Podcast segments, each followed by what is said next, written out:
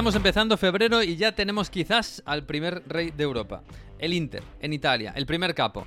No es que haya ganado la liga, no, pero el golpe que ha dado encima de la mesa este fin de semana es, parece, definitivo. O casi. El Inter es el grande de Italia, está clarísimo. Ha ganado la gran batalla de todos los años contra la Juve. La siguiente es en Champions, contra el Atlético de Madrid. Y esa batalla será más dura, no tenemos dudas. Bienvenidos al episodio 19 de Onda Fútbol. En Onda Cero. A ver cómo termina, casi nunca termina en gol, casi nunca termina en gol, casi nunca termina en gol. El Messi hasta el fondo, casi nunca termina en gol. ¡Gol! ¡Casi nunca termina en gol! Onda Fútbol. Fútbol internacional con Miguel Venegas. Palla all'area di rigore, si gira Cassano, magico movimento, Balotelli, David Villa darting through the middle. He's got it between the two, and he's won the game for Spain.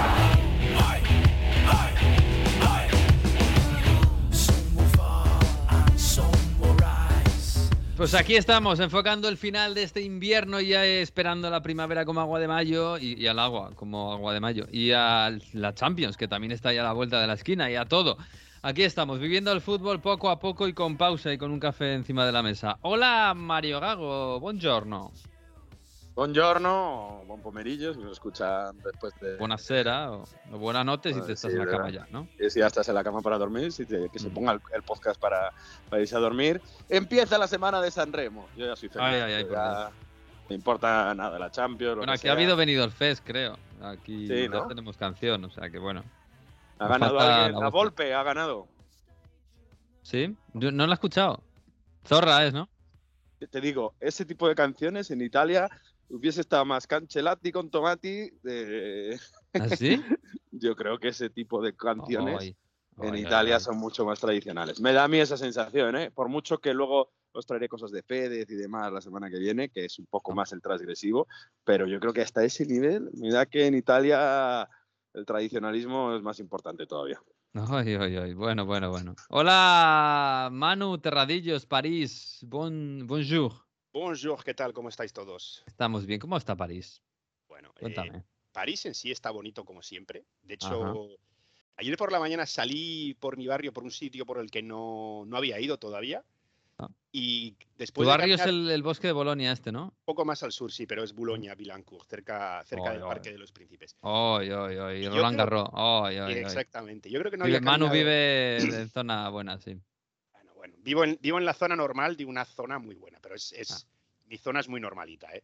Y yo creo que no llevaba ni, ni 20 minutos caminando, y porque yo siempre digo la broma de que la Torre Eiffel se ve desde cualquier parte de París casi, ¿no? Eso de que alguien te diga, venga, que te llevo a cenar con vistas a la Torre Eiffel, no os dejéis engañar, porque se puede ver desde cualquier sitio. Desde, Y yo creo que habían desde pasado, habían pasado 20 minutos y según pasó un edificio, ahí la tenía. Que no me lo esperaba. Y además no en plan que la ves a lo lejos, la punta, no, no, bien grande y tal, hice una foto y todo para redes. Así que París bonita como siempre. ¿Te cansas de ver la Torre Eiffel alguna vez o no? No, es, es, eh, mira, hablaba con un, con un amigo británico ayer del tema y decía, nada, te, te recuerda siempre dónde estás, la Torre Eiffel. Qué bonito. Qué bonito. Ay, me estás dando envidia. No, si vas, vas paseando y puedes decir, hay ciudades Eres un romántico, bonitas. Manu. No, hay, que- ciudades más bonitas, menos bonitas. eh, me encanta Madrid, he vivido en Berlín, me encanta Berlín también, de otra manera. Pero de repente miras y ves la Torre Eiffel y dices, ¡buah! Es que estoy en París y está la Torre Eiffel. Oh, y de repente en tu cabeza suena, suena Sass o, o- o no sé, o, Edith Piaf, ¿no? Supongo. Sí, Edith Piaf suena un. No, no- Vale. no lamento nada. Vale. Qué bonito, qué bonito. Pero Rein de Real. Futbolísticamente hablando, no hablamos de la Torre Eiffel, ¿eh? Futbolísticamente hablamos, eh, habla- eh, hablando. Se habla, se habla por ahí de, de alguien, ¿no? De un futbolista. Sí, mira que había estado un poco tranquilito el tema, pero ha vuelto a sonar el, el tema Mbappé. Ha vuelto a sonar el tema ¿Pero te Mbappé. sorprende, Manu, o no te sorprende? Está- estamos, a ver, estamos a 5 de febrero. Yo creo que en tu cabeza, por- en, en este otoño pasado, ya, no sé, si tuvieras eh, tenido que apostar, apostabas a que estabas hablando de Mbappé en, en- en enero, ¿no? Desde el 1 de enero, sí. Lo que ocurre es que yo creo que este año me parece que se va a decidir antes. No tanto a dónde, pero sí que mm, sí, sí se va, que lo va a anunciar antes. Y yo creo que ya un poco se van filtrando las cosas. En este caso fue Le Parisien el que dijo que ya había decidido que fichaba por el Real Madrid, eh, gran revuelo. Sobre todo además porque la información se desprendía como que esa información le llegaba del PSG, que le daba por perdido ya, y que, sí, bueno, que el, que el club quería renovar, que lo iba a intentar, pero que no, que ya daban por hecho que se iba y, y, que el jugador había elegido al Real Madrid.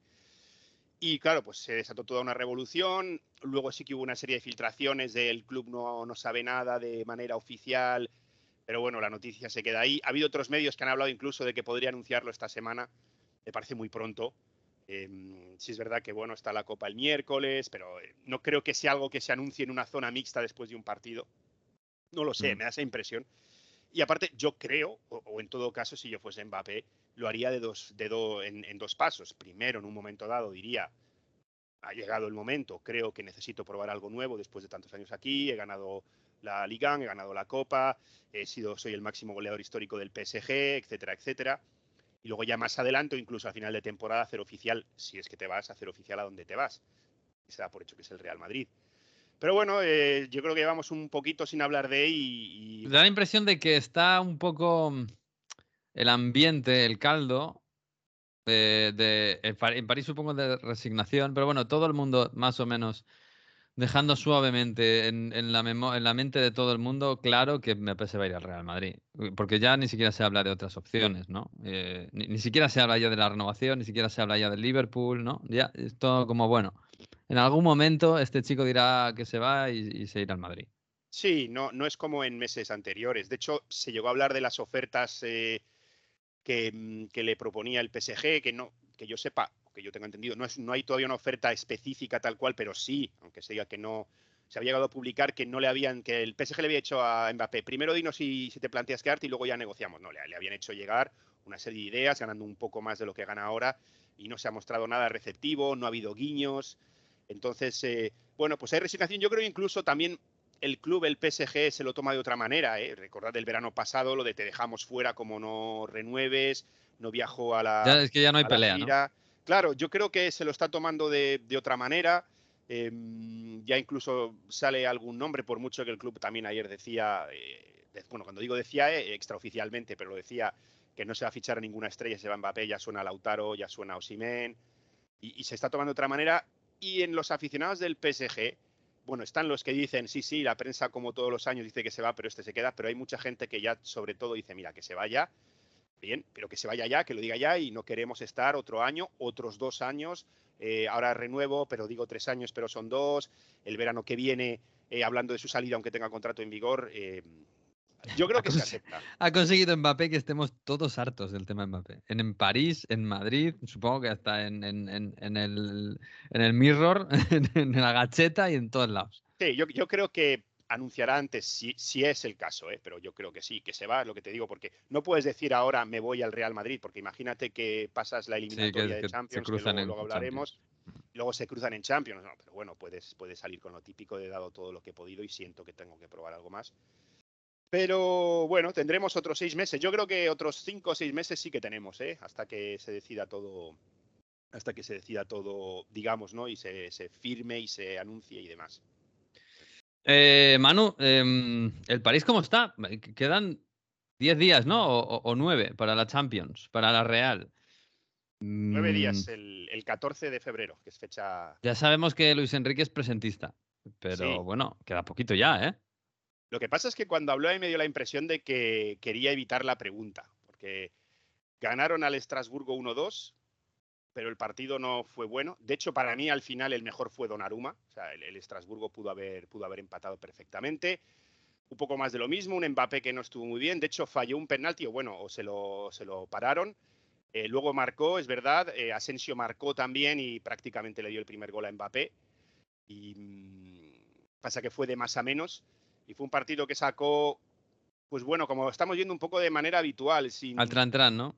Sí, por, por eh, bueno, pues por diferencia de plantilla, por diferencia de plantilla, porque tienes Mbappé, porque tienes, eh, bueno, pues jugó Colomwani, que no estuvo muy allá, tienes Asensio, eh, tienes mucho más nivel, tienes mucho más nivel.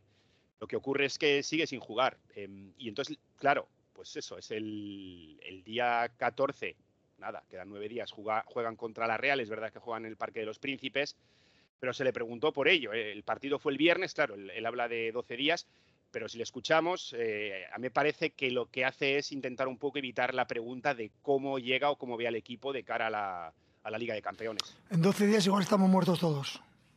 Ojalá no, pero no me interesa la Champions, me interesa el Brest. Partido de Copa, eliminatoria de Copa y el futuro no existe en el fútbol y mucho menos en el de alto nivel. Brest, partido de Copa, esa es una final para nosotros. Hay que destacar una cosa o hay que explicar una cosa, porque aquí lo de en 12 días puede que estemos muertos. En Francia hay gente que al principio lo entendió como puede que en 12 días nos hayan eliminado. Y no, se refería al hecho de que le parece que queda mucho tiempo de aquí a Sí, 12 no, días. es una frase muy española, muy... Claro, claro. eh, Aquí ya no sé, estamos todos calvos o estamos todos muertos, sí. Pues sí. algo así, pero vamos, yo creo que, que lo, lo quiso evitar. Y ojo porque viene el partido contra el Brest el miércoles, que es verdad que es en el Parque de los Príncipes, pero que el Brest empató en el Mm. último partido aquí. Es Copa, ¿verdad? Es Copa, sí, y podría ser, hombre, no, no creo que vaya a ser problemático, pero, pero oye, es un partido que puede hacer daño, que si gana el PSG no hay, no hay problema, pero que una eliminación haría mucho daño, yo creo. Un empatito como hace dos semanitas en Liga, una semana en Liga, eh, te van a hacer los penaltis y, y te sale cruz y, tienes un problema, que, que esto ya le ha pasado al Paris Saint Germain. Bueno, eh, de, de cara al partido de la Real, yo, yo sigo insistiendo, Mbappé está mal, está en su peor momento, o sea, ya no da miedo, siendo seguramente el mejor jugador del mundo, pero, pero no es un jugador ahora mismo que- que te amedrente. Em, casi la, la, la, la fórmula que tienen ahora mismo para hacer más daño es en la izquierda Barcola y quizás en la derecha Arraf Hakimi, ¿no? Son Sí. un poco los que mejor están rindiendo. Sí, bueno, Asraf Hakimi está en la Copa, en la Copa Sí. África. Va a volver porque ya eliminaron a, ya eliminaron a Marruecos, que perdió contra Sudáfrica, sí que debería estar. Eh, Dembélé, que fue baja en este último partido por un problema muscular, también ya eh, el fin de semana tuvo una sesión de entrenamiento sin ningún problema, con lo cual eh, está recuperado. Es decir, claro, todavía quedan nueve días para el partido, veremos. Pero, pero sí es verdad, para mí es Barcola, sobre todo. Asraf Hakimi, vamos a ver cómo vuelve de la, mm, de la Copa África pero por lo demás es que me ha parecido bastante, bastante flojito, es que es verdad. Ju- Jugó Fabián, sí tiene presencia, pero no es tan, no es, no es diferencial. Zaire Emery, ves que tiene pinta de jugadorazo, de muy buen jugador, pero no es diferencial aún. Es verdad que también, también jugó Soler, ¿eh? jugaron, jugaron tres. También lo están mareando un poquito, ¿eh? a Zaire Emery. Sí, esta vez fue Soler el que jugó en ese falso puesto de lateral derecho y le ganaba muchísimo la espalda en, en los contraataques el Estrasburgo. Es un equipo que no está en su mejor momento, que Mbappé no está en su mejor momento. Para mí la clave es hacer lo que hizo el Brest. El Brest llegó a ir perdiendo 2-0. Yo en su momento cuando estaba comentando el partido dije que me esperaba más, que pensaba que iban a ir a por más, pero la verdad es que no hace falta. Es decir, lo, lo peor que puedes hacer en ese sentido es volverte loco, porque ahí sí que la Real. Y mira, perdón, la Real, el PSG. Y le han vuelto a preguntar a Luis Enrique ¿eh? en, en rueda de prensa y esquivó también la pregunta sobre qué le parece el equipo jugando en, al, al contraataque, en transiciones, ¿no? Que es como, como se dice ahora para que no parezca que juegas al contraataque. Queda más bonito decir en transiciones, sí. Queda mucho, queda mucho mejor.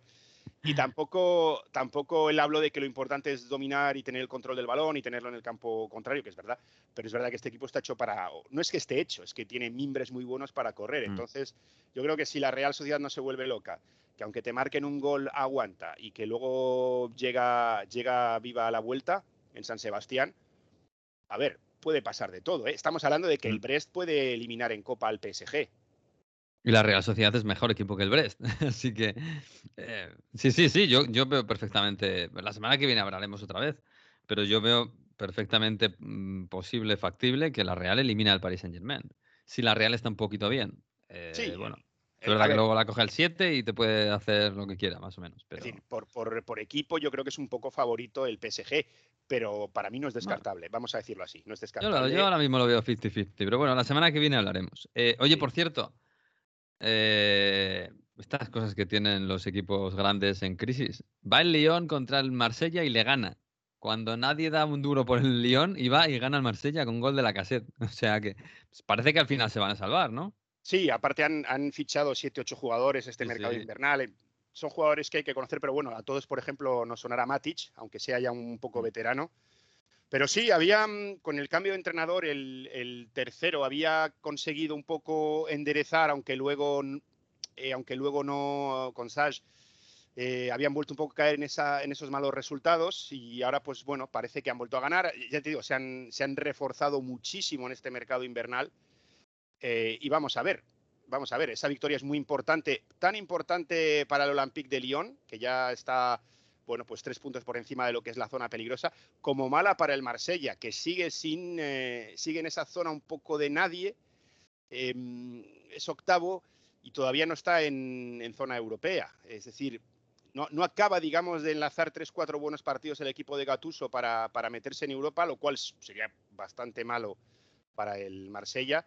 Y el Lyon, pues hombre, yo creo que con los refuerzos, eh, más la diferencia también un poco de equipo y que, oye, los de abajo no van a ganar todo, pues eh, yo creo que está bien encaminado para salvarse. Que destacar también empates sin goles entre el equipo del que hablábamos, el Brest y el Niza, segundo y tercero, mm. eh, lo cual es bueno para el Paris Saint-Germain, que ya tiene ocho puntos de ventaja sobre el Niza, con lo cual, bueno, pues eh, una vez más ya va encaminado a mm. ganar esa, esa Liga.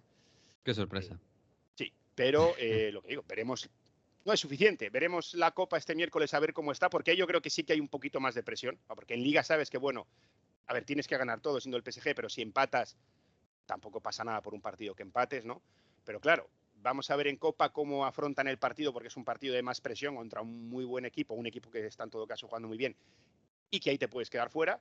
Y ahí yo creo que eso nos va a servir un poco para ver cómo está el equipo, ¿no? Eh, de cara a partidos de, un nivel mayor que lo que es el día a día de la liga, eh, pensando ya en la Real Sociedad. Pues sí, pues lo veremos. Y queda muy poquito para ese partido contra la Real. Em, oye, vamos a Inglaterra. Está el pobre Jesús López, lo tenemos ahí en la cama. Está mal... Lleva todo el fin, todo el fin de semana, que sí, tal, que sí, sí, partidazo, tal, pero estoy malísimo, no tengo voz, madre mía. Vamos a, vamos a darle un poquito de sopita.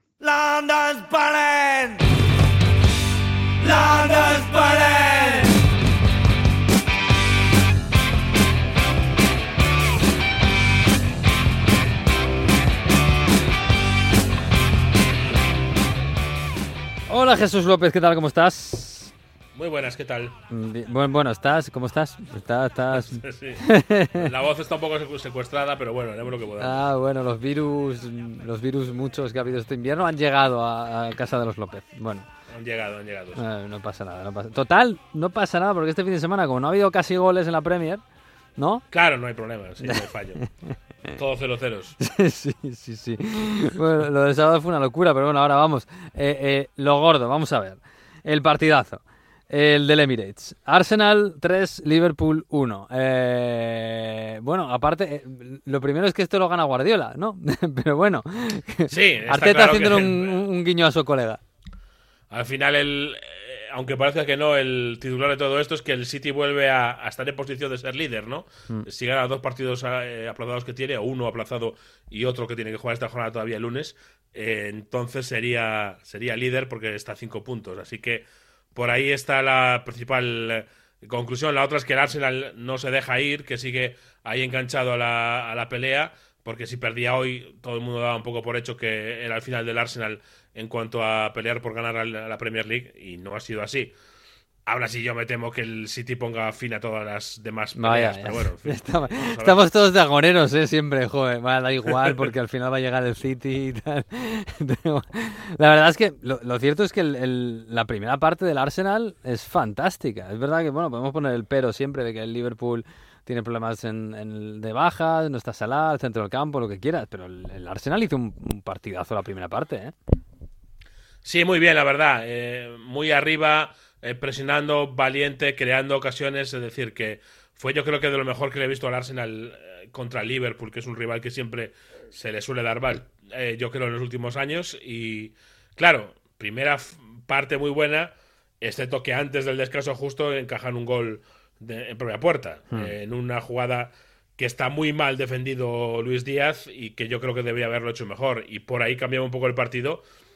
El error metió de nuevo a Liverpool en el choque, que yo creo que empezar la segunda parte fue mejor y salió del vestuario con otra actitud y, pudo haber hecho el segundo. Y después al final dos regalos eh, enormes, tremendos, increíbles de Alison Becker hmm. han eh, vuelto a darle el, triunfo al Arsenal. Eh, ¿qué, ¿Qué pensará Klopp de, de este partido, porque me da la impresión de que una vez más el Liverpool compite, se va, parece que milagrosamente, al descanso empatados.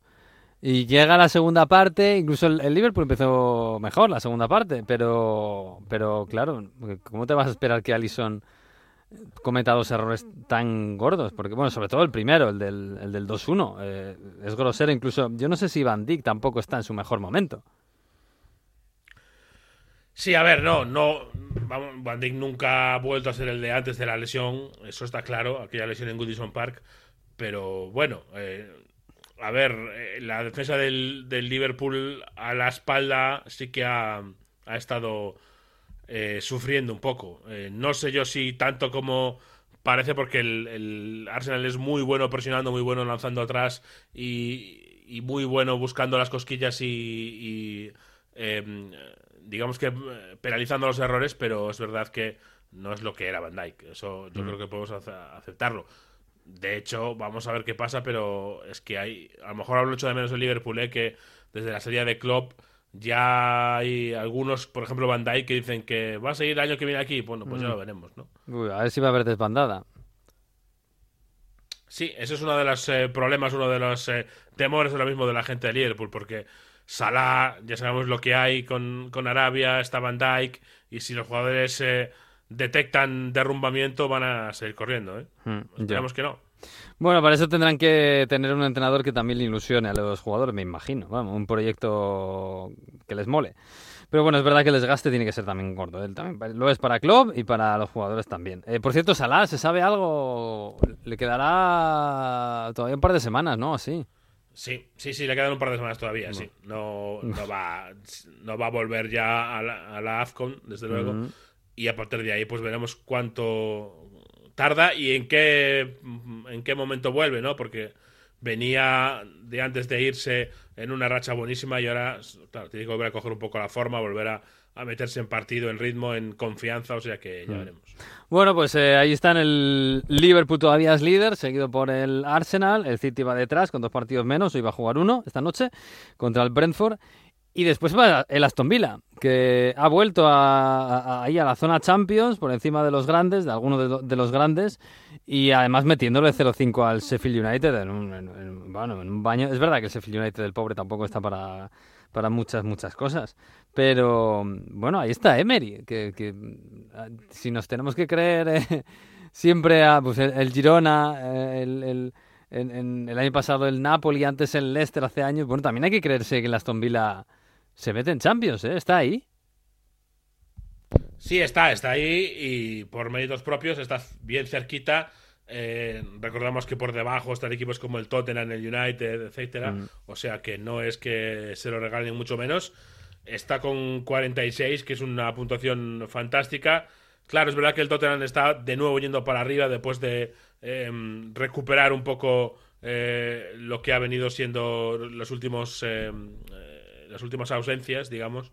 Pero aún así, el Aston Villa sigue ahí, está siendo un equipo sólido un poco menos en la última semana. Es verdad que ha perdido un poquito esa fuerza que tenía a primeros de diciembre, pero eh, lo tiene en su mano. Eh, el Leicester, siempre lo recordamos, al final lo acabó perdiendo siempre. Vamos a ver si Aston Villa lo consigue o no. Sí, vamos a ver porque es muy, va a ser también difícil. El Tottenham está viniendo desde atrás y eso que empató este fin de semana. Eh, ¿Y del Chelsea qué? Porque ya se ha acabado el mercado de invierno, o sea que ya por ahí ilusiones no van a tener. Eh, pierden en casa contra el Wolverhampton. No sé, eh, da la impresión de que esa afición está un poquito ya pues resignada, ¿no? Sí, resignación yo creo que puede ser la palabra. Eh, el Chelsea este año tira un poco la, la temporada, es a excepción o a expensas de lo que pase en, esa, en las copas, en la final de, de Copa, que puede ser la forma de salvarla, pero fuera de eso está claro que es un equipo que tiene mucho- muchos problemas. Y claro, Todd Boehly, que tiene el gatillo fácil, está siguiendo con Pochettino, pero si acaba la temporada de este estilo 11, 10, 12, vamos a ver qué es lo que pasa. Otra, otra Es vez, que el- claro. Claro. Es que la cantidad de dinero invertida es indecente para un equipo que esté mitad de la tabla sin, sin mucho, sin pena ni gloria, ¿no? Con lo cual es complicado. Es un equipo que en defensa tiene muchísimas carencias, así que ya veremos. pues vamos a ver. Que por cierto, está este mercado invernal, el otro día lo comentábamos en Radio Estadio. El año pasado creo que fueron en torno a 800 millones que se gastaron los equipos de la Premier. Eh, es verdad que el Chelsea, claro, eh, empujaba mucho. Pero este año 111 me parece que han sido. Eh, no sé si aparte de lo del Chelsea tiene que ver un poco pues el, miedo a sanciones como las que le está cayendo al Everton o las que eventualmente le puede caer, parece que le va a caer al, Nottingham Forest. Pero vamos, que el, gasto loco loco de la Premier se está calmando un poco, ¿eh? Sí, no, está claro que las eh, intervenciones y las sanciones tienen su efecto, ¿eh? Y ahora todo el mundo está con el ojillo ahí en, en, el Everton y diciendo, bueno, vamos a ver un poco mm. con la calculadora que no nos queremos pasar y que nos pase lo mismo. Y está claro que no hay nada como eh, quitar 10 puntos para que todo el mundo levante las orejas y diga, uy, espera, espera, a ver un momento, este fichaje que teníamos que hacer en, en enero de 200 millones de euros, a lo mejor lo, esperamos. Sí, sí, sí. sí. De, de City no sabemos nada, ¿no? Esta semana tampoco. Tampoco, tampoco, No, hay prisa. poco a poco, que no hay prisa. Bueno, pues nada, esta semana tenemos FA Cup, oh, un bonito Aston Villa Chelsea el miércoles, por ejemplo y la semana que viene más. Bueno, pues nada, que tomate un caldito, algo, yo que sé, un vino caliente, esto que toma esta gente o, lo que sea. No, un caldito, el vino caliente no. Bueno, pues, pues eh, acuéstate, tápate, que, que, que viene San Remo. Uy, madre mía. Adiós. Adiós. Baila. Baila.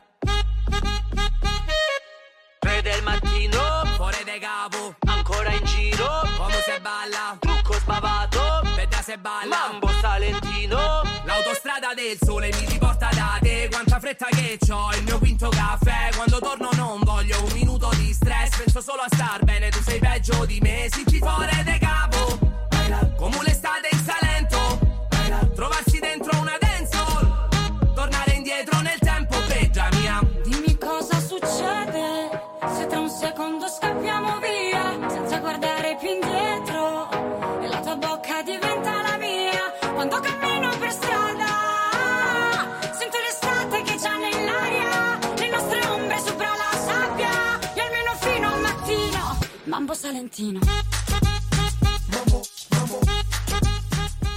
Bueno, Mario, ¿qué es esto?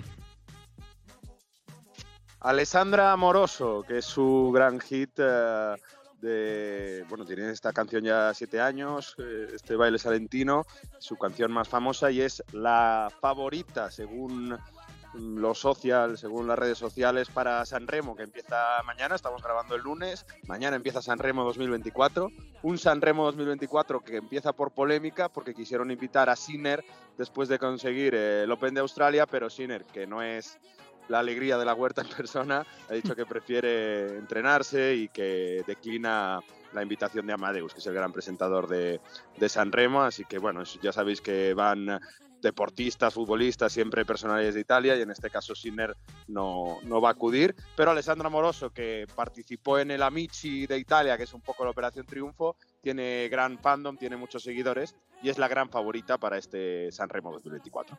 No, pues no estará Sinner, pero estará Alessandra Moroso, Mambo Salentino. Madre mía, esto como suena. perfetto, ma è così bello stare qui a ballare abbracciata con te. Un mambo salentino. Bueno, pues mientras llega San Remo, claro, esto se, pone en el calendario muy bien, la verdad. Llega San Remo después del Derby de Italia. Después de que el calcio esté decidido, Mario, o, todavía no.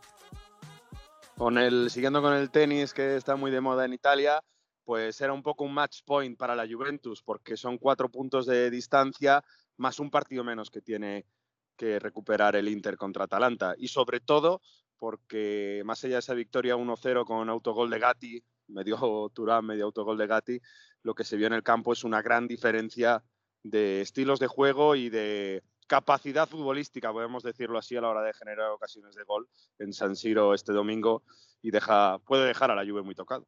Bueno, pues ganó el Inter 1-0 a la Juve y sí, efectivamente, eh, esto nos deja al- Inter con cuatro puntos de ventaja sobre la Juve y un partido menos. Bueno, esto yo creo que más o menos era lo que todo el mundo esperaba. No lo sé, pero es verdad que son los dos mejores equipos de Italia ahora mismo, por lo que parece. Eh, hemos querido hablar con un gran amigo de este programa y profesor de Radio Estadio, José Rodríguez, soy Calcho. Hola, ¿qué tal? Muy buenas, José. ¿Qué tal? Muy buenas, ¿cómo estáis? Bien, bien, bien. ¿Cómo está, cómo está el calcio? ¿Cómo, cómo nos queda después de este fin de semana? ¿Así un poquito de, de bajón competitivo? Bueno, un poquito sí, ¿no? Porque al final esperábamos que la Juventus pudiera sacar algo y sobre todo mostrar mejores sensaciones. En este duelo, la verdad que la Juve ha sido bastante inferior, no ha parecido un partido que sea entre primero y segundo en el que se están jugando el Scudetto y da un poquito de bajón a esa parte de arriba, ¿no? Más viendo que el Milan, el Napoli, la Lazio y la Roma están muy lejos de estos dos equipos en cuanto a regularidad y nos tenemos que al final consolar con una gran pelea por los puestos europeos, que ahí sí que está preciosa, y con una gran pelea por los puestos de descenso. Además, una buena mitad de tabla porque creo que hay equipos interesantes, pero claro, a la hora de venderlo internacionalmente lo que importa es la pelea por el Scudetto, y el Inter mostró este fin de semana una diferencia importante sobre la Juventus. Pero es verdad que, claro, estamos todo el año un poco diciendo lo mismo, ¿no? El Inter es muy superior a los demás, la mejor plantilla de Italia. Eh, ya lo era el año pasado, que, que ganó el Napoli muy bien. Em, pero bueno, al final es un 1-0. y Un 1-0 con un gol en propia puerta, que podía haber sido gol de Turán porque estaba ahí metiendo la cabeza. La Juve tiene ocasiones. eh, tiene una clarísima que, que la controlan muy mal. Quiero decir que al final este Inter sí, sí, es muy superior, pero, pero al final le- le están compitiendo. La Juve le ha estado compitiendo cuando se supone que la Juve está en transición y bueno, con un equipo Pero- inferior. Sí, pero Miguel, por eso decía que yo creo que el partido de San Siro ayer refleja muy bien lo que es el campeonato. Un Inter que tiene muchas más armas, que genera más ocasiones. Chesney hace dos paradones, que domina en el centro del campo, que le ripartense los contragolpes generaron acciones de muy buen fútbol. Y la Juve, que no hizo prácticamente nada, es verdad que la segunda parte se rompe un poco más el partido, pero que no hace méritos para, digamos, ganar el partido, pues si en ese contragolpe que tiene en la primera parte Vlaovic controla bien el balón y se queda de frente a Sommer, pues a lo mejor podrían haber empatado el partido generando una ocasión. Esto es el reflejo perfecto de lo que está haciendo la liga. Un Inter arrollador que muestra mejor fútbol, que tiene mejores jugadores, que tiene un centro del campo extraordinario. Sananoglu hizo un partido ayer excelso. Y una Juve que con pocas cosas, pues eh, ríese, logra estar cerquita a un a 1-0 que en cualquier balón parado incluso lo podría haber empatado. José, ¿es un Inter excelso? A ver, eh, es un Inter que está preparado para competir a cualquier cosa. Entonces, si le pides jarane rock and roll, te lo va a dar. Pero si le pides una, una, una, bueno, se me estaba ocurriendo una balada, ¿no? Pero sí, algo, un bailecito más, más tranquilito. garra. Un bailecito más tranquilito también te lo va a dar. Y el bailecito tranquilito fue en el día de ayer. Porque son partidos en los Inter Juventus últimamente en los que pasan pocas cosas por la manera que tiene de jugar la Juve. Y a eso se lo quería llevar Allegri, pero tampoco le salió ahí. Entonces, si se juega lo que quiere Allegri, que el plan de partido creo que fue ese, el Inter aún así salió de ganador. Entonces, creo que al final eh, hemos visto una diferencia muy, muy grande entre uno y otro en el, a la hora de chocar el Inter y la Juventus. Sin embargo, eh, luego en la liga creo que es una pelea totalmente distinta. ¿Por qué? Porque al final en las eliminatorias el Inter es el mejor equipo de Italia con muchísima diferencia y ayer pudo ganar el partido perfectamente 3-0 y ninguno nos hubiésemos sorprendido. Pero luego en el campeonato de la regularidad, con el Inter teniendo la Champions y teniendo opciones de llegar lejos, con una Copa Italia en la que a priori era el favorito aunque cayó, em, se le exige ganar el Scudetto, entonces con todo eso y más, la Juve sí que jugando una vez por semana creo que le puede competir, pero es que aún así el Inter ya le saca cuatro puntos y encima tiene un partido menos, y con unos números de 51 goles a favor en 22 partidos y con 10 goles en contra en 22 encuentros, que es que son números de campeonísimo. Em, viendo el partido de ayer, le- claro, le- por estilo, eh, digo, y por forma que se le puede jugar al Inter. Eh, le cambiamos la camiseta eh, bianconera a la Juve, le ponemos de rojo y blanco. Y, y bueno, más o menos puede ser un poco lo que se puede enfrentar el Ah. Inter, ¿no? Un partido, eh, Yo- evidentemente, el Atlético de Madrid tiene más, tiene más eh, mimbres para hacerle daño al, sí, al- sí, al sí. Inter. Pero quiere decir que, que un- un- una balada, como decía José, es lo que va a tener que bailar el Inter contra el Atlético de Madrid. Es que yo veo al Atleti seguro ahora haciendo más juego. Entre otras cosas porque decidme de la, la plantilla que salió titular ayer de la Juventus, ¿quién sería titular en el Inter ahora mismo? Bremer. Yo creo que poco más. Sí. Otra cosa es que si hubiese jugado titular Chiesa, que es otra cosa que yo no entiendo, porque eh, si tú tienes a Chiesa, aunque sea el 60%, eh, creo que va a ser mejor que Yildiz, que sí que es un chaval que lo está haciendo bien, pero tiene 18 años y en un palco escénico como es San Siro, partita Scudetto, se necesita experiencia, pues ahí pierdes un poco. Entonces, bueno, yo antes, antes del partido te pongo a Vlaovic por Turam, ¿eh? Ah, Después del partido no, pero antes. No, pero hay que entender también a Turán en el contexto que, que hace mejor a Lautaro Martínez y en la fisicidad, en, en el- en- en la fuerza física que, que necesita ese Inter también para las contras, para correr al espacio. Entonces creo que hay pocos compañeros mejores para Marcus Thuram en, en el Inter. Y aprovecho para decir, fijaros los cinco cambios que a principio de temporada pocos hubiesen dicho que y fueran a funcionar en el Inter. El Inter ha cambiado a Pavar por Skriniar. Ayer Pavar hace un partidazo, de hecho genera la acción del, del único gol del partido. Ha cambiado, no ha cambiado, pero está Sananoglu en el puesto de Brozovic respecto al año pasado. Sananoglu hace un partido increíble.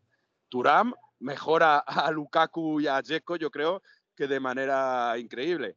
O sea que además tienes a Fratesi. La plantilla del Inter ahora es mucho mejor que la, que la de la Juve. Ya hay más diferencia entre la plantilla del Inter y la Juve que de la del Inter y del Atlético de Madrid. Pero mm, yo creo que esto es culpa de la Juventus, y me explico. Eh, Chalanoglu era mejor que Locatelli cuando ficharon a cada uno de los dos. Locatelli valió 40 millones, Chalanoglu llegó libre.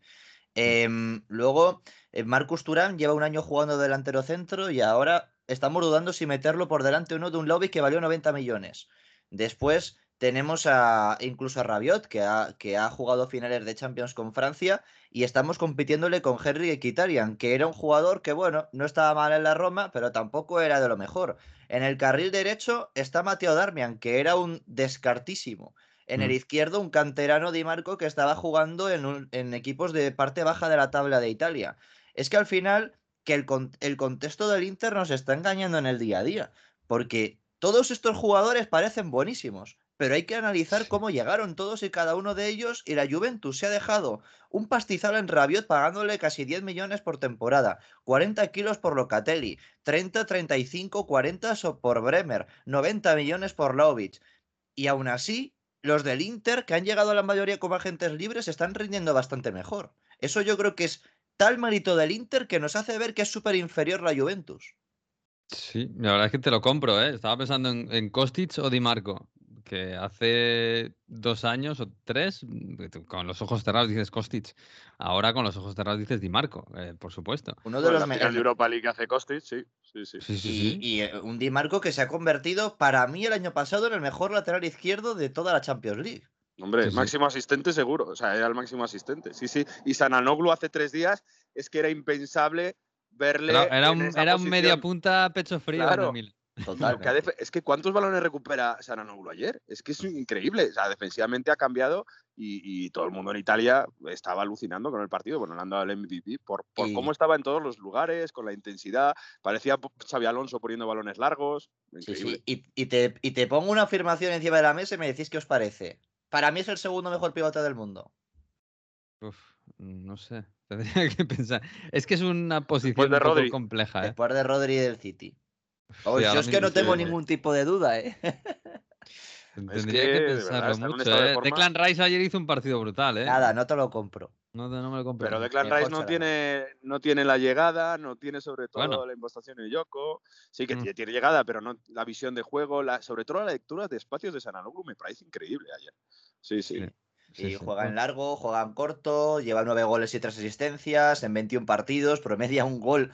Es verdad que la mayoría de penalti, pero un gol por cada dos partidos. Está eh, robando muchísimos balones. Bueno, es que es el, el pivote perfecto. Pasa que está Rodri, pero el pivote perfecto. Yo le pongo de verdad que, inclu- bueno, incluso Rodri para mí ha bajado un poquito esta temporada. O sea, el Rodri del año pasado está muy por encima de Chalanoglu. El de esta temporada a lo mejor habría debate, pero bueno, vamos a decir que Rodri es el mejor pivote del mundo porque también lo viene demostrando ya durante varios meses. Sí, ayer yo le decía a Mario, Salanoglu es el nuevo Pirlo.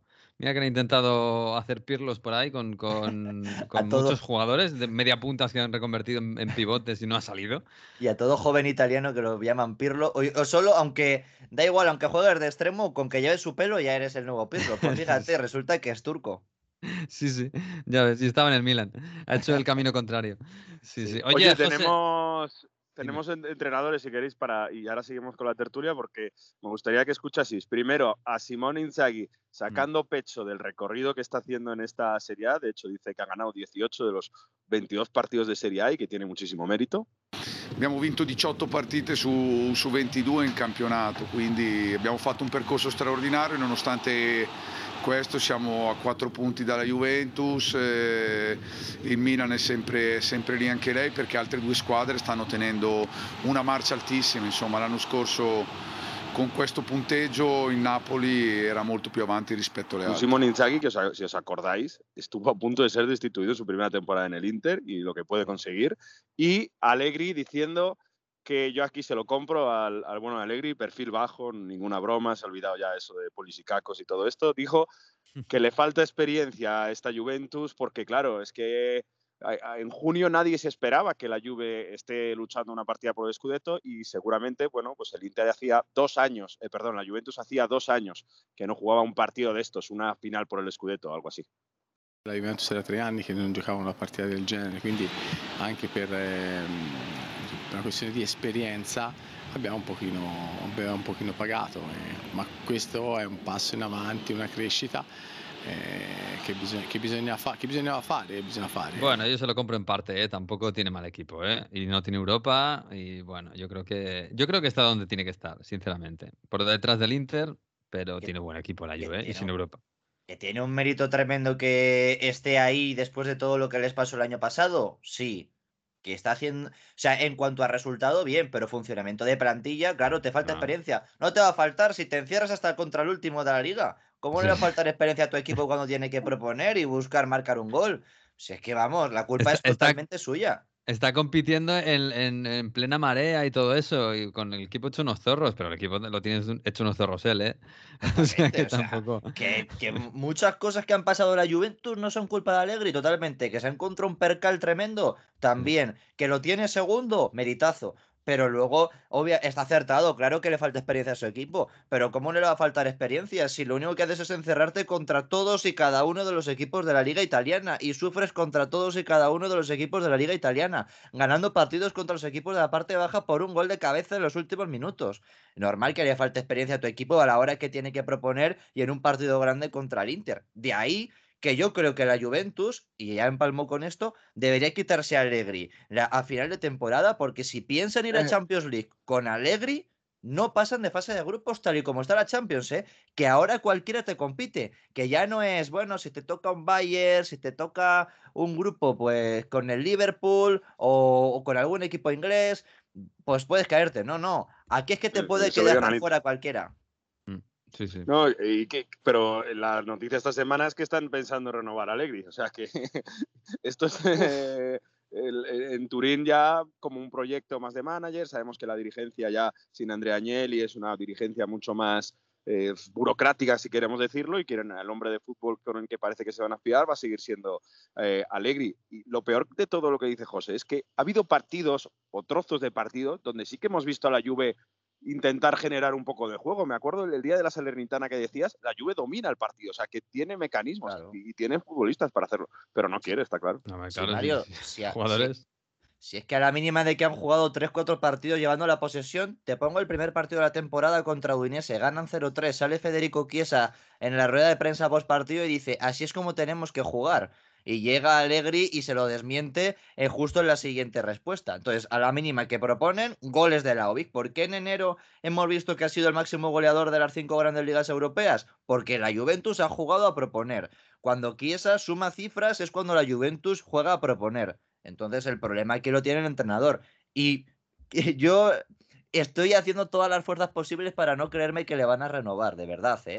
Pienso, quiero creérmelo, quiero creerme que no le van a renovar, porque como le renueven, de verdad, eh, yo no entiendo. No, no, no sé, por mucho que busques el equilibrio financiero, estoy totalmente de acuerdo. Pero que eres la Juventus y tienes una plantilla para jugar, ¿eh? que se la das a un técnico de estos prometedores como Mota y yo creo que hace maravillas. Sí, sí, sí, tiene jugadores, ¿eh? que tiene jugadores muy buenos. ¿eh? El propio Gildiz, que, acaba de, llegar y que tiene una pintaza espectacular. Bueno, Cambiaso ya se aferraba ahí en la, banda derecha. Bueno, lo veremos, lo veremos. A ver si la crisis de la Juve acaba pasando o se hace crónica con Alegría en el banquillo. Eh, oye, del Inter, que es el próximo rival del Atlético de Madrid, lo repetimos. Eh, ¿Qué da más miedo? Eh, la banda izquierda de Di Marco, que parece que está ahí siempre. Bueno, los focos son para Lautaro Martínez fundamentalmente y Di Marco. Eh, pero bueno, antes hablábamos de Salanoglu, el centro del campo que es fantástico. ¿Hay algún sitio donde meterle mano a este, a este Inter? Eh, para mí, lo, el punto fuerte es el centro del campo y, y sí, también los centros de Di Marco, seguro. Pero es que, punto débil, puedes pensar que es la banda derecha. Ayer demostró, ayer demostró Inzaghi que ha creado una cadena con Pavar, Darmian, que es casi más peligrosa que solo Di Marco por el otro lado, porque ahora suben los dos y no sabes cuándo entra Pavar y cuándo entra Darmian. Repito, en la acción del gol, Pavar está dentro del área y Darmian a la altura del área. Y haciendo la O sea que- chilena, Pavar. ¿eh? Claro, claro. O sea, eh, para mí eh, el Inter es una máquina que funciona bastante bien, tiene pocos, débil- pocos puntos débiles, a lo mejor en alguna vez suben demasiado al centro del campo los defensas, ahí puede, en algún robo rápido se le puede pillar, pero es una, de- una, una plantilla además con mucha profundidad y de hecho el año que viene ya tienen cerrado hacia el Isqui a parámetro cero otra vez Marota y a Taremi el delantero de Taremi, sí. Loporto. O sea, que es que... eh, No, Marota es un espectáculo. ¿eh? Es el la- mejor. En las oficinas de Marota no hay quien la gane. Totalmente. No sé si es uno de los mejores directores. eh, tres, top tres mejores de- directores deportivos del mundo, para mí sí que es. Luego habría que pensar cuál es la clasificación. Pero el mejor de Italia con muchísima diferencia Sí. sobre el resto. Pero muchísima, ¿eh? Y Giuntoli le ha hecho fenomenal en el Napoli, ojo, que tiene mucho mérito. Pero lo de Marota no es ni medio normal lo que ha confeccionado. Recordemos, con un equipo con muchas deudas y con un propietario que apenas está don- dando dinero, ¿eh? Sí, sí, sí, sí. El equipo con más deudas de Europa era en agosto. No sé ahora si habrá mejorado la cosa, pero bueno. Sí, sí. Y respecto a meterle mano, eh, a ver, mi plan sería encerrarme y luego buscar contragolpes con, con Griezmann y Morata. Que bueno, eso al Cholo no creo que, que le vaya a costar mucho. eh, No. Entonces, bueno, pens- y también que no tengan el día, ¿no? Eh, pero es que Y un resfriado de Lautaro, porque ya no por Lautaro, ¿eh? Sino Nah. porque lo que viene del banquillo es seguramente lo más flojo que tienen de, de- de plantilla. Alexis Sánchez, que está ya, bueno, eh, en otro nivel, y Arnautovic, que cada vez que ayer salió un ratito Arnautovic y también daba penica, ¿eh? Sí, a ver, el banquillo, la verdad que para sustituir a Lautaro da pena totalmente, claro que se notaría, pero creo que eh, con el impacto que tiene en el resto, a lo mejor no, el funcionamiento no afectaría. O sea, yo creo que el Inter seguiría jugando también. Otra cosa es que a la hora de meter goles, pues está Alexis y está Arnautovic y no está Lautaro. Pero bueno, eh, ya te digo, eh, creo que va a ser una eliminatoria y un equipo muy difícil de ganar. Y cuanta más ventaja coja en la liga, más complicado va a ser ganarlo, porque va a centrar sus fuerzas en la Champions. Es que el otro día veía un dato en Correo de los Sport y es la Juventus, que solo tiene la liga como competición principal y no tiene la Champions. Los, los titulares de la Juventus han jugado los mismos minutos que los titulares del Inter, porque Inzaghi se ha puesto a rotar y eso que han jugado seis partidos más, pues se ha puesto a rotar e incluso era 75% los titulares del Inter, 76% los titulares de la Juventus. O sea, es verdad que es un 1% de diferencia, que es ínfimo, pero los titulares de la Juventus han jugado más que los del Inter, así que eso habla muy bien también de lo que está haciendo Inzaghi. Pues sí, desde luego, algo de mérito habrá que darle a Inzaghi. Mira que se le han dado palos también, que, que le ha costado ganar el Scudetto y ganar cosas y venía de Antonio Conte y todo esto. Bueno, en fin, bueno, José Rodríguez, quedan 20 días, quedan 20 días, no, que, que quedan dos semanas para ese partido del Atlético de Madrid contra el Inter y este Inter, bueno, ya nos queda un poquito diseccionado. Yo creo que no engaña, no engaña a nadie, más o menos todos lo conocemos bien. Y a ver cómo queda. ¿Le, le das un favorito a la eliminatoria? Sí, sí, sí. El Inter sin ningún tipo de duda. Y, es, Sin y ningún además, tipo de duda. uf. sin ningún tipo de duda. Y además, en la venta, em, o sea, no pienso que vaya a ser de repente una goleada. Yo pienso que estar, va a estar súper ajustado, pero creo que el nombre del Inter va a estar en el sorteo de los cuartos de final. Y, y Griezmann es la única resistencia que a mí se me pone por delante de que pueda plantarle mucha cara y que pueda solucionar los partidos. Pero es que veo al Inter muy fuerte y encima no ha mostrado nada en la fase de grupos. porque en la fase de grupos ha jugado como otro equipo totalmente distinto a lo que es. Así que creo que va a dar miedo y creo que va a ser un equipo muy, muy difícil de superar. Así que tengo claro que para mí eh, me sorprendería mucho que la Leti estuviera en el sorteo de cuartos, sinceramente. Bueno, pues nada, pues o sea, Y no menos valoréis a Alexis Sánchez, que Alexis cuando sale, eh, ya sé que está mayor, pero ha dado muchas tardes de gloria, y en la Supercopa Italia crea la acción del gol del partido contra el Sí. Napoli en la final. Así que Sí, es verdad que tiene esos Mario está comprado. Haya No, no, aparecido, Alexis pero- es un pedazo de jugador. Ah, otra cosa Bueno, es que no lo está fue, lo fue, lo fue. Ahora, A bueno, ver, es un gran jugador, pero es- no es lo mismo sustituir a Turam en el caso de Alexis que sustituir a Lautaro. Entonces, para sustituir a Turam, creo que lo hace muy bien. Pero le falta algo de gol para poder sustituir a Lautaro. Pero desde luego que es un, es un buen revulsivo. Sí, es un poquito diésel ya, pero bueno. Bueno, José, que te mandamos un abrazo, te escuchamos en el Radio Estadio como siempre y te vemos en el YouTube. Soy Calcho. Un abrazo. Igualmente, un placer. Abrazo a todos. Chao. Bueno, ¿qué más, Mario? Supongo que han pasado más cosas en Italia, ya, ya ni me acuerdo, la verdad. El tiempo, se me- los partidos se me pasan por delante y ya no me entero. El golazo de Caraskelia ante el Verona Ah, para remontar, sí, sí, un golazo, y hace que hacía dos meses que no marcaba casi prácticamente, y hace que Napoli y la gente tenga algo más de ilusión para competir al Barça, porque el equipo venía muy mal, porque el 3-5-2 de Mazzarri no había funcionado, se volvió a 4-3-3, es verdad que perdieron muchas ocasiones, pero ese Caraskelia eh, motivado y con ganas de hacer cosas, piensa que o sea, da, da opción de que pueda liarla un poco contra el Barça. Eso y que en Gongue, aunque le quitaron su gol, porque hizo el 1-1, le- Mm. al final le han dado autogol, bueno, pues ha entrado bien como, como delantero centro, el ex delantero del Verona. Así que muy pendientes del Napoli y del Milan que ganó otra vez remontando milagrosamente. Yo creo que puede competir en Europa League los de Pioli para, para llegar al final. Todo lo bueno o malo, según lo mires, de que hemos dicho del Inter, el rival del Atlético de Madrid, casi, lo podemos decir al revés del, del Napoli, el rival del Barça. Está peor que el Barça. Así que, pero bueno, la semana que viene hablaremos de, de la Champions y estas cosas.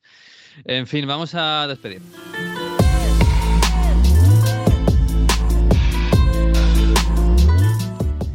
Pues sí, nos vamos, nos vamos. Esta semana que tenéis. Ah, tiene copa. Manu, Manu tiene copa. eh, el París-Brest otra vez. Eh, bien, o sea que. No sé, ¿es en el parque? Sí, sí, tenemos eh, doble, doble partido en el parque. El miércoles Brest octavos de Copa y el sábado el Lille. Qué partido previo al choque contra la Real Sociedad. Qué bonito. ¿En Italia hacéis algo esta semana o ya pasáis hasta la semana que viene? No, pero esto viene mejor. Así hemos visto un Sí, Inter sí. Juve con alta intensidad. Esto, la Ah, que tenéis en Remo, es verdad que tenéis en Remo. Claro, tenemos Ay, a ay, Remo, eso. La decisión que tomó la Serie A es no hacemos vacaciones de Navidad, pero dejamos todas estas semanas sin nada entre medias, con Mm. lo cual hay más espacio para que los partidos pues salgan mejores. Y de momento, oye, está funcionando.